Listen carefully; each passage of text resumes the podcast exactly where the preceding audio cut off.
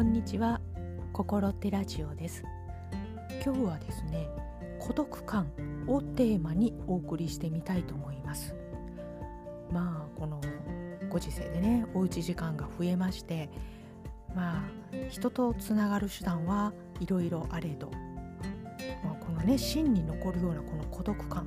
この逃れようのない何をしようともこの残っているような気になる孤独感ですね。そういったものがこう自分を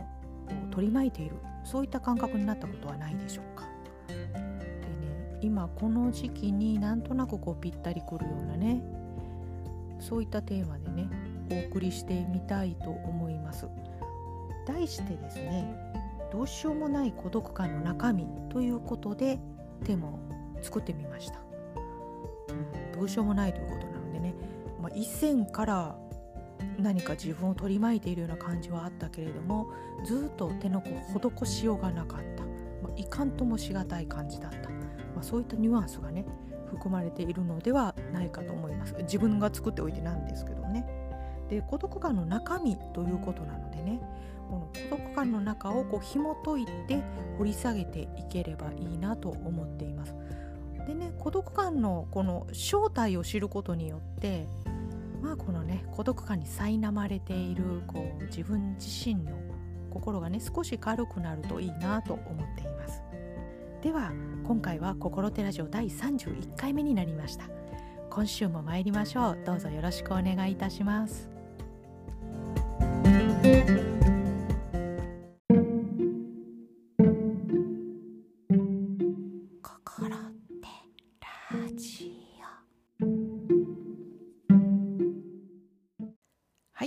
それではテーマ「どうしようもない孤独感の中身」ということで進めていきたいと思います。このねテーマの孤独感の中身の中身なんですけれども「身」をね味という感じで当ててみました。うん、あの孤独感の味ということがねなんとなくふっとこう思い浮かんだので、まあ、そこもねあの詳しく中身掘り下げていければと思っています。でどうしようもないということなんでねあの今に始まったことではなく、うん、なんとなくねずっと孤独感を放置してでも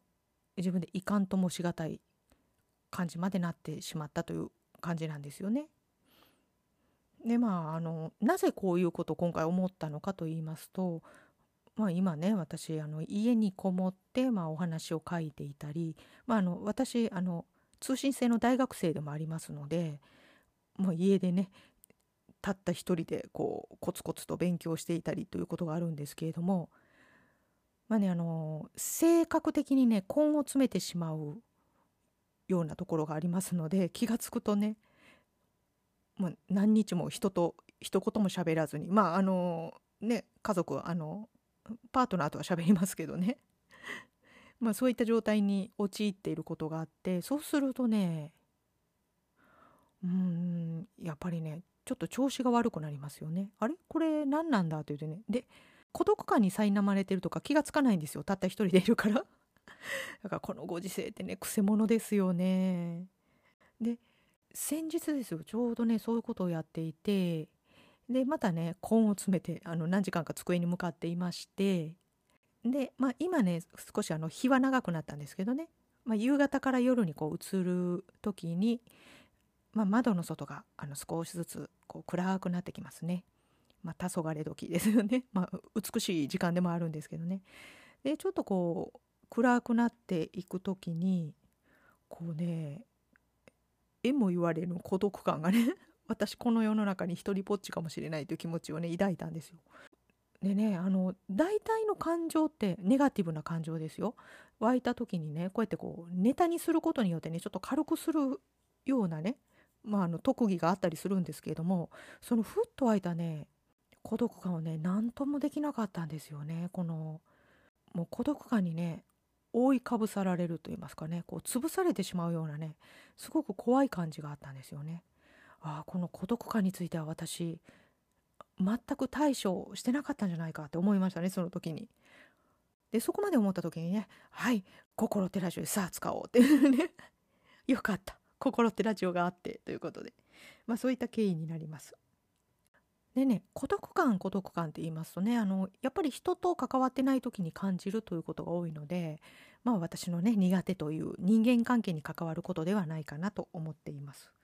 で孤独感の中身というね中身味ということなんですけれどもね人間関係ということで言いますと味まああの辛いとか甘いとかというのではなくねあの口に合わないこう違和感といいますか気持ち悪さ。まあそれがね味ということになるのではないかと思います。そう思うとね小さい頃からね私食わず嫌いっていうのがすごい多かったんですよね。だから食べたことのないものをこう試して食べてみるというのがすごく苦手でね。うん、なんかそういった感じに出ますね。あの得体の知らないものを口に入れたら違和感だけがあるのであこれ危ないと思ってるそんな感じですかね。そう思うとね小さい頃からこの集団生活が苦手だということはね言っていたと思うんですけれどもまあグループとか集団をねちょっと小さい時からこう離れたところからあの自分がね実際離れるわけではないんですけども意識をピューッと離してですね離れたところからその集団を見ているというようなね癖がありましたね。なんかその集団ということがね口に合わないという感じなんですよね。でね離れたところに行っても常にね私はという見方でのナレーションが頭の中に流れているという感じでね、まあ、ちょっとドラマチックではあるんですけどね。自分はまあアウェイ感と言いますかね。あのまあ異邦人のような感じ。まあ、どこのグループに行っても自分はそんな感じというね。だから小さい時からね、まあ、それに名前はついてなかったんですけれどもそれは孤独という名前ではなかったのかなと思います。ではそのね小さい時から感じていた孤独というものについてねもう少し後半で掘り下げていければと思っています。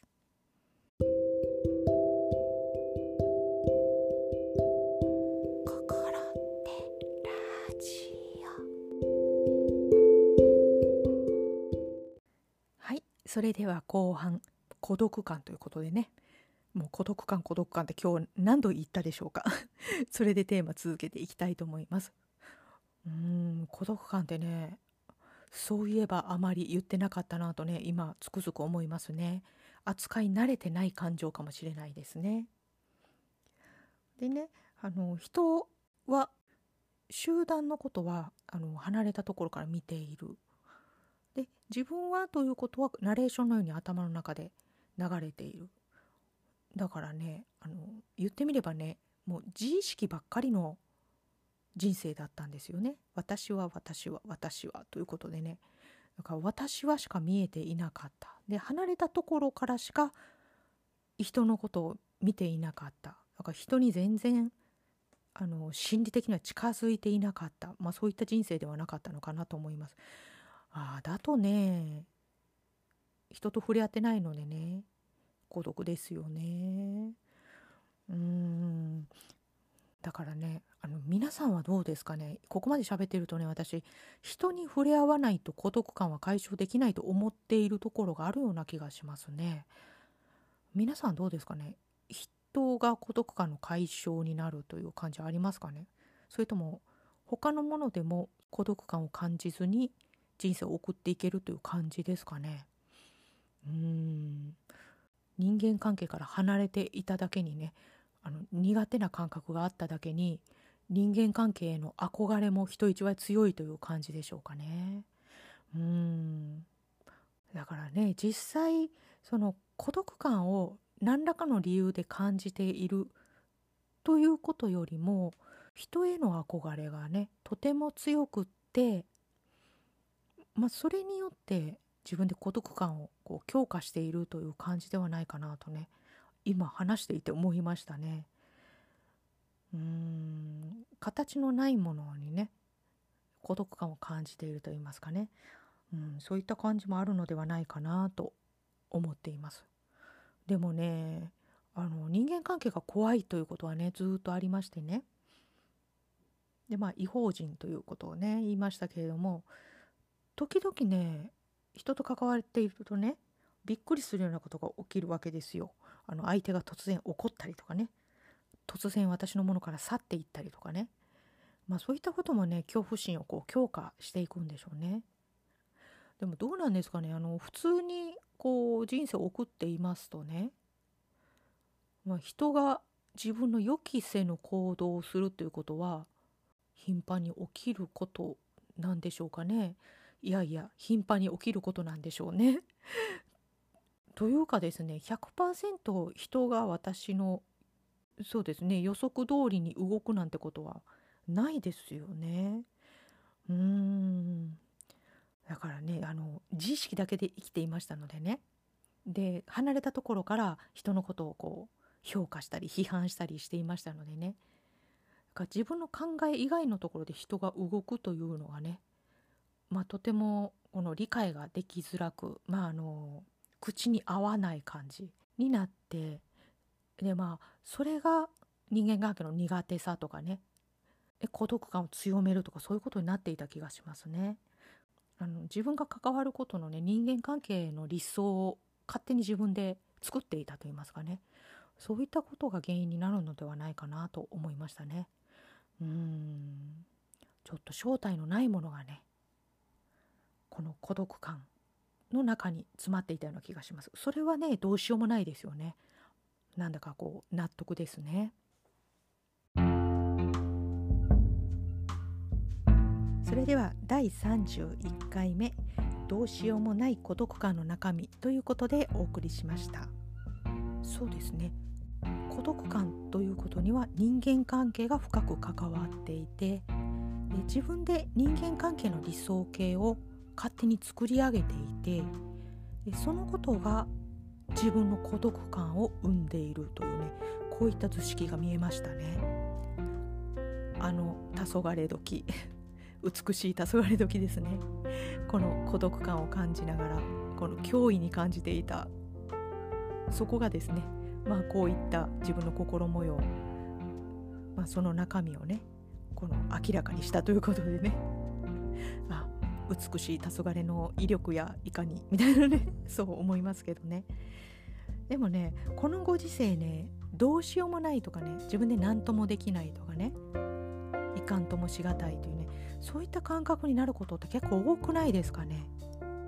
でまあこのご時世状況はねあのどうしようもないにせよ自分で感じたその感覚ですねどうしようもないという、まあ、そのことをね見つめるにはとてもいい時期まあ感じるにはいい時期というねそういったことを改めて思いましたね。だからねそういったことを感じる感覚というのをねとても大事にしたいなとね改めて思いましたね。それでは「心ってラジオ」ではお便りを募集しています。ご質問やご感想どのようなことでも結構ですのでメールでお送りいただければと思います。それでは来週金曜日また「心ってラジオ」でお会いできればと思います。心って浜田亜希でした。本日もありがとうございました。ごきげんよう。